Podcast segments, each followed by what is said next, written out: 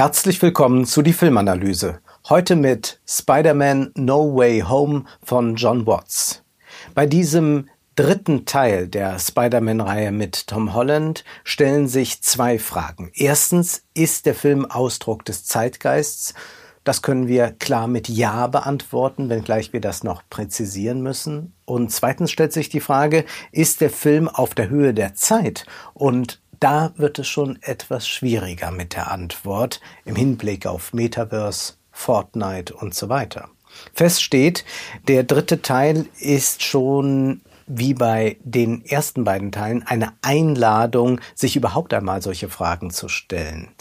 Die Marke Marvel ist ja doch seit langem nicht mehr besonders ambitioniert. Die vergangenen Marvel-Filme wirkten wie Wühltische voller Figuren der Marke Marvel, aber eigentlich konnte man nicht mehr viel damit anfangen. Bei der Spider-Man-Reihe, die ja von Sony und Marvel ist, ist das Ganze etwas ambitionierter. Spider-Mans wahre Identität ist nun enthüllt. Nicht nur sein engster Kreis weiß Bescheid, sondern ein jeder auf der Welt weiß, in diesem Spinnenkostüm steckt Peter Parker. Es beginnt ein Spießrutenlauf und auch zunehmend wird es für seine Verwandten und Freunde zur Tortur. Eigentlich will Peter Parker nur glücklich sein mit MJ, will studieren gehen, aber er wird abgelehnt an den Universitäten. Auch MJ und Ned werden abgelehnt wegen Kontaktschuld. Cancel Culture von rechts, kann man sagen, denn ein von J.K. Simmons gespielter Agitator macht im Netz mit Verschwörungstheorien einen Mob gegen Spider-Man mobil. Peter Parker wird des Mordes bezichtigt. Er sei verantwortlich für all das Unheil in der Welt. Das ist selbstverständlich ein Gegenwartskommentar, der ja momentan in kaum einem Hollywood-Film fehlen darf. Immer gibt's da Verweise auf Verschwörungstheorien, auf den Einfluss der sozialen Medien. Peter wendet sich in seiner Not an Dr. Strange. Ein Zauber soll alle vergessen machen, wer er ist, damit er endlich friedlich und unerkannt leben kann.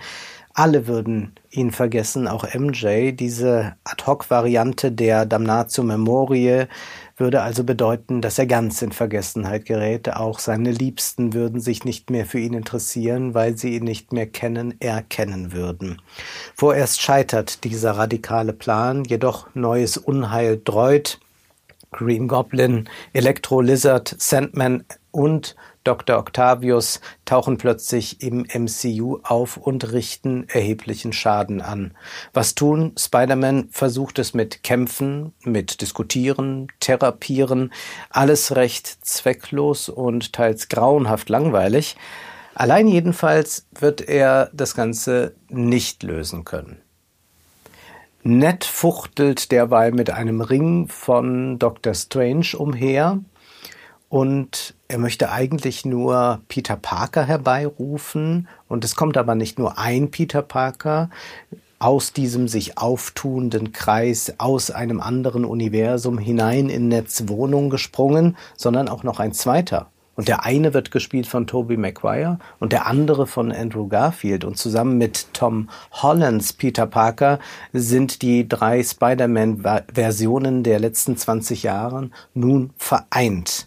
Das ist natürlich Fanservice, der auch in einem vollen Kinosaal entsprechend gutiert wird mit Kreischen, mit Schreien, mit Applaus. Aber wir sollten von dort noch einmal zurück auf die ausgehenden Fragen zurückkommen.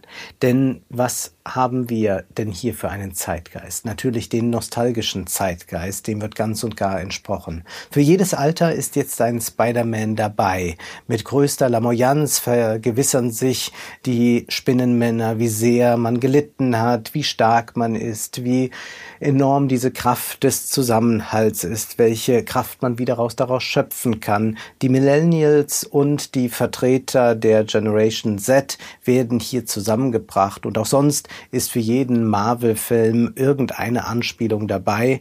Comic-Verfilmungen gleichen immer mehr der Bescherung unterm Weihnachtsbaum, ein Geschenk für jedes Familienmitglied, auch für die, die man nicht so mag. Die Rezeption des Films ist dann vorwiegend eine emotionale. In den Kritiken ist zu lesen, der Film habe einen zum Weinen gebracht, gecatcht, abgeholt, erreicht und so weiter. Wir leben in einer sehr sentimentalen Gesellschaft, was aber nicht meint, dass wir in einer feinsinnigen Gesellschaft leben. Vielmehr ist der Erfolg von Emotionslenkungen wie in Spider-Man der Beweis für eine Ab Abstumpfung der Gefühle. Wenn wir uns die Bandbreite der Gefühle einmal vorstellen wollen, dann hilft es, sich eine Klaviatur eines Konzertflügels zu vergegenwärtigen. Alle Tasten sind da aufgedeckt, ja. Aber wenn wir den Spider-Man-Film sehen, dann werden fast alle Tasten zugedeckt. Es bleiben ein paar Tasten übrig, vielleicht eine Oktave. Und damit kann man ein bisschen klimpern. Ein paar Töne kann man anschlagen, simpelste Melodien sind produzierbar, hinzu kommt noch ganz laut und ganz leise, aber eigentlich gibt es hier keine Nuancen. Es sind recht abgeschmackte Emotionen, die den Zuschauer abstumpfen lassen. Und Selbstverständlich kommt bei einer solchen Kritik schnell der Vorwurf, das sei doch eigentlich elitär. Aber wir sollten uns daran erinnern, dass Pier Paolo Pasolini es war, der sagte, eigentlich ist die Massenkultur demokratiefeindlich. Und wir können auch hier ganz gut sehen, warum das so ist. Denn hier wird eigentlich dem Zuschauer ja nicht zugetraut und alles wird zusammengedampft auf ein paar Töne. Mehr soll es nicht geben. Es soll sich kein Feind feinsinniges Rezipieren, Sehen und Fühlen herstellen lassen. Manchmal ist es vielleicht tatsächlich interessant, die eigene Seherfahrung zu reflektieren und auch den Kontext zu betrachten, in dem man diesen Film gesehen hat. Und da so viele Kritiker von ihren eigenen Gefühlen gesprochen haben, will auch ich hier eine Ausnahme machen und sagen, dass ich Spider-Man im Kino sah und eine Stunde später noch einen zweiten Film mir im Kino angesehen habe. Eine deutschsprachige Produktion, nämlich Große Freiheit. Ein Gefängnisdrama über mehr als zwei Jahrzehnte angelegt.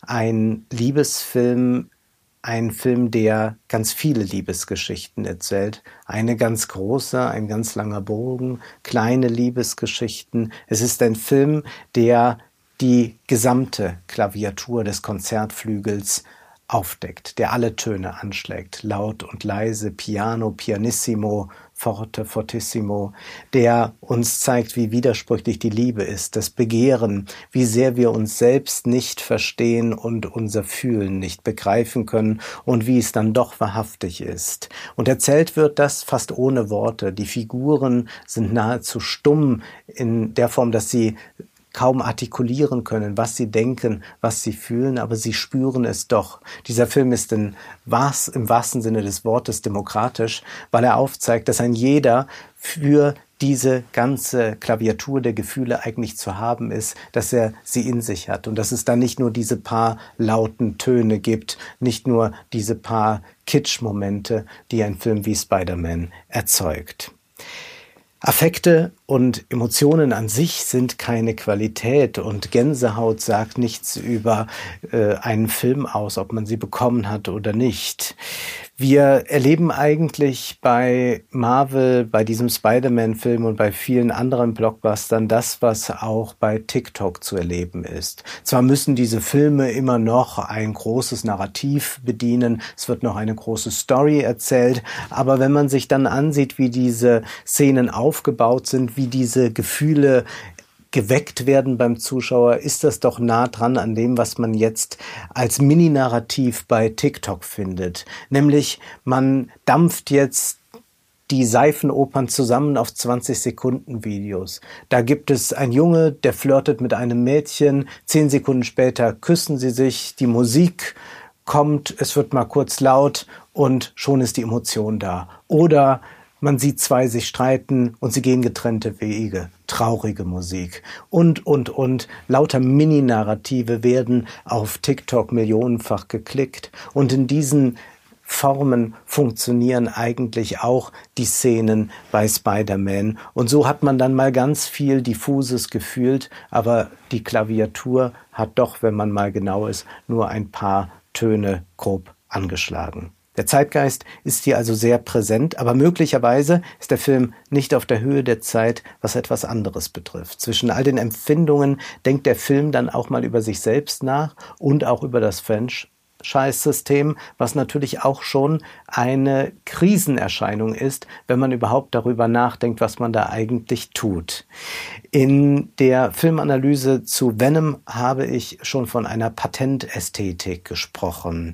Die Lizenzrechte bestimmen das Aussehen eines Films. So ist es auch hier, wenn Peter Parker auf zwei Peter Parkers und diverse Marvel-Figuren trifft. Interessanterweise sorgt das noch für wahre Überraschungseffekte im Saal Skandal, da im Film solche lizenzrechtlichen Kollaborationen erst in den Kinderschuhen stecken. Hier wird es an der Zeit, ein Basswort zu verwenden, das momentan überall zu hören ist, nämlich das Metaverse.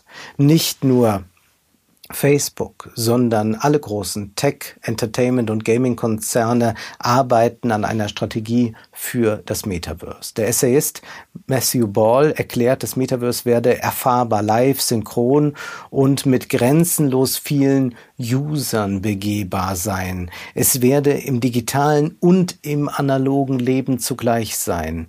In der Filmanalyse zum Vorgänger zu Spider-Man Far From Home habe ich schon über diese These gesprochen, dass das Internet verschwindet, weil es überall ist.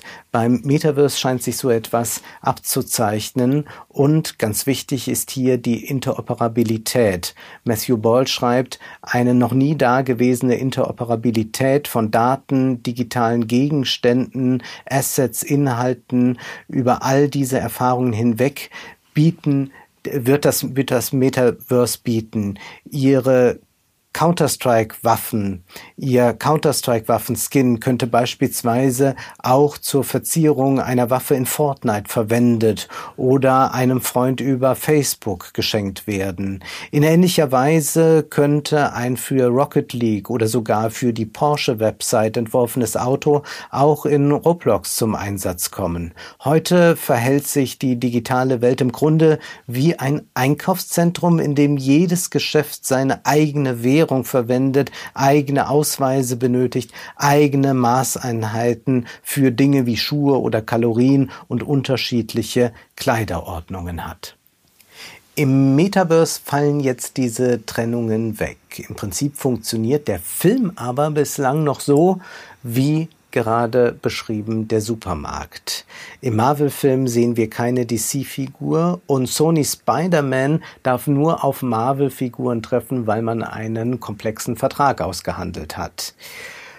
Wie viele Kanzleien, Agenturen und Manager damit beschäftigt waren, dass Andrew Garfield, Tobey Maguire und Tom Holland zusammen in einem Film sein können, und vielleicht auch ein paar Drehtage zusammen hatten, kann man sich gar nicht ausmalen.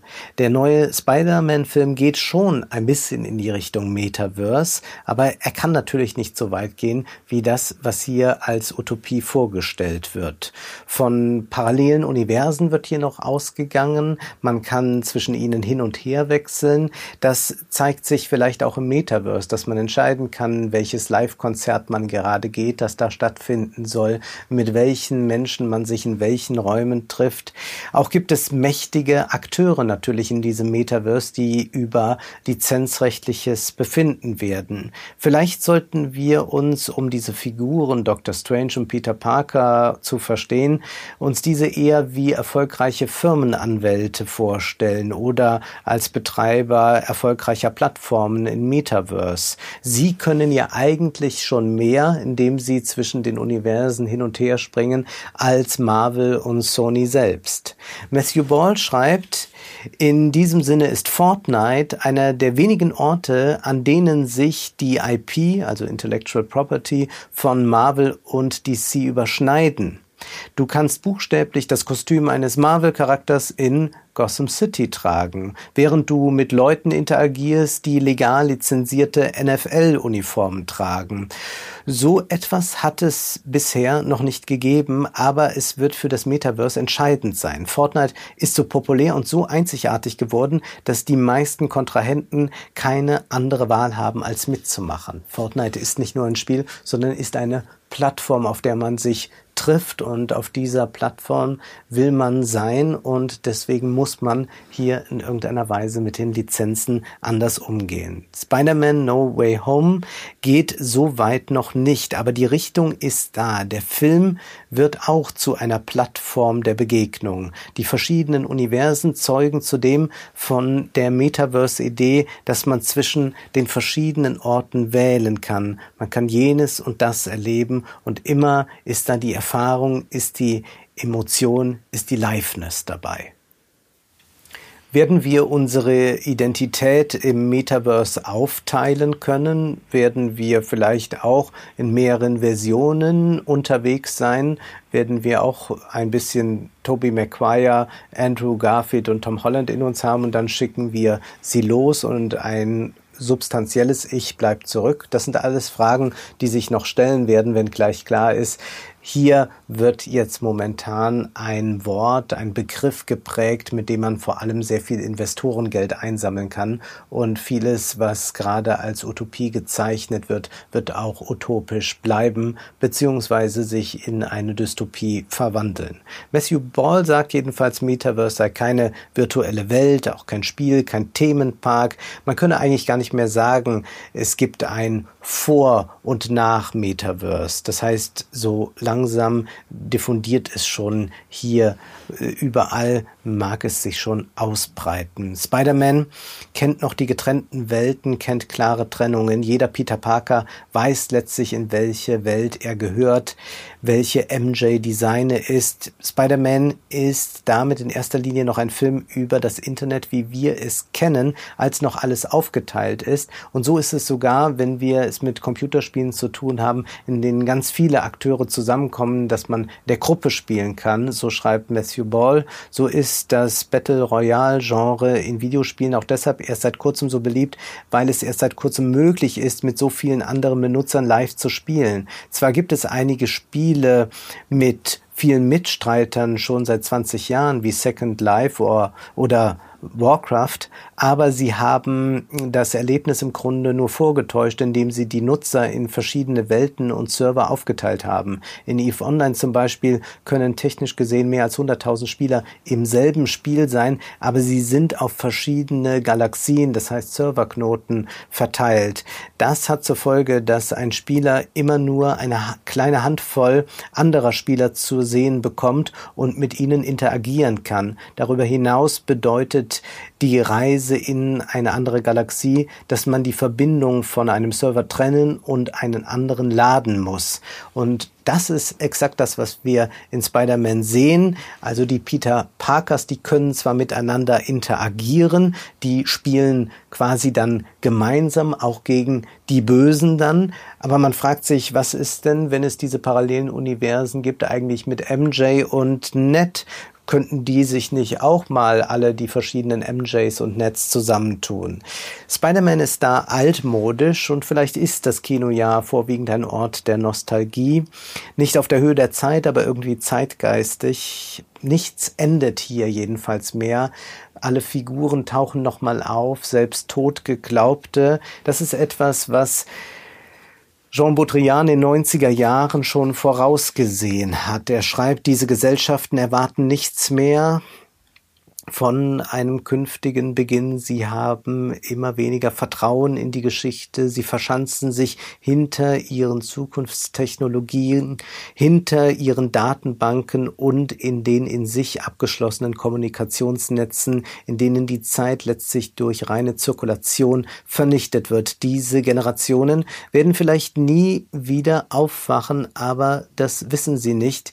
Das Jahr 2000 wird vielleicht nicht stattfinden, aber sie wissen es nicht, schreibt er in Die Illusion des Endes. Und heute können wir sagen, ja, er hatte recht, das Jahr 2000 hat nicht stattgefunden, weil wir in einer permanenten Nostalgieschleife sind, ständig die 80er und die 90er noch einmal. Baudrillard schreibt schon, irgendwann in den 80ern des 20. Jahrhunderts hat die Geschichte eine Kehrtwendung gemacht. Und weiter heißt es, das ist das Ende der Linearität. So gesehen gibt es keine Zukunft mehr und ohne Zukunft gibt es auch kein Ende mehr. Das ist allerdings nicht das Ende der Geschichte. Wir haben es mit einem paradoxen Umkehrprozess zu tun, mit einem Umkehreffekt der Moderne, die sich, nachdem sie ihre spekulative Grenze erreicht und alle virtuellen Entwicklungen Entwicklungen ausgelotet hat, in ihre einfachen Bestandteile zerfällt, indem sie einem katastrophischen Prozess der Rekurrenz und der Turbulenz folgt.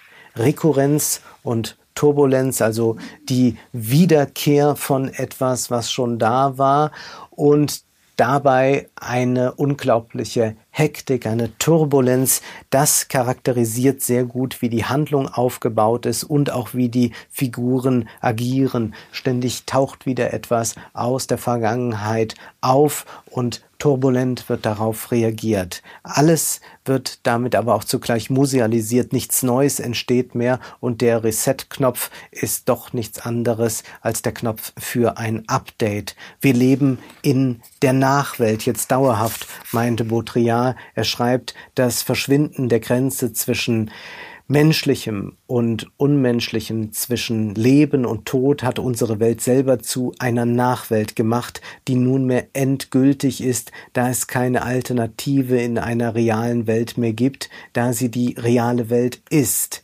Sie ist zum Ort des totalen Aberglaubens geworden und dieser Animismus, der da mitschwingt bei Marvel, den finden wir also hier schon diagnostiziert von Baudrillard.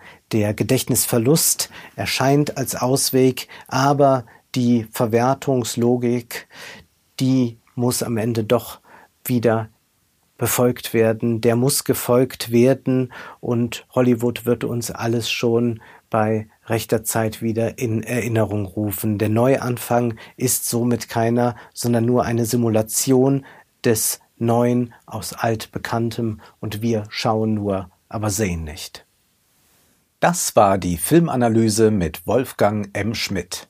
Ihr könnt den Podcast finanziell unterstützen, entweder unter www.paypal.me-filmanalyse oder unter der in der Beschreibung angegebenen Bankverbindung.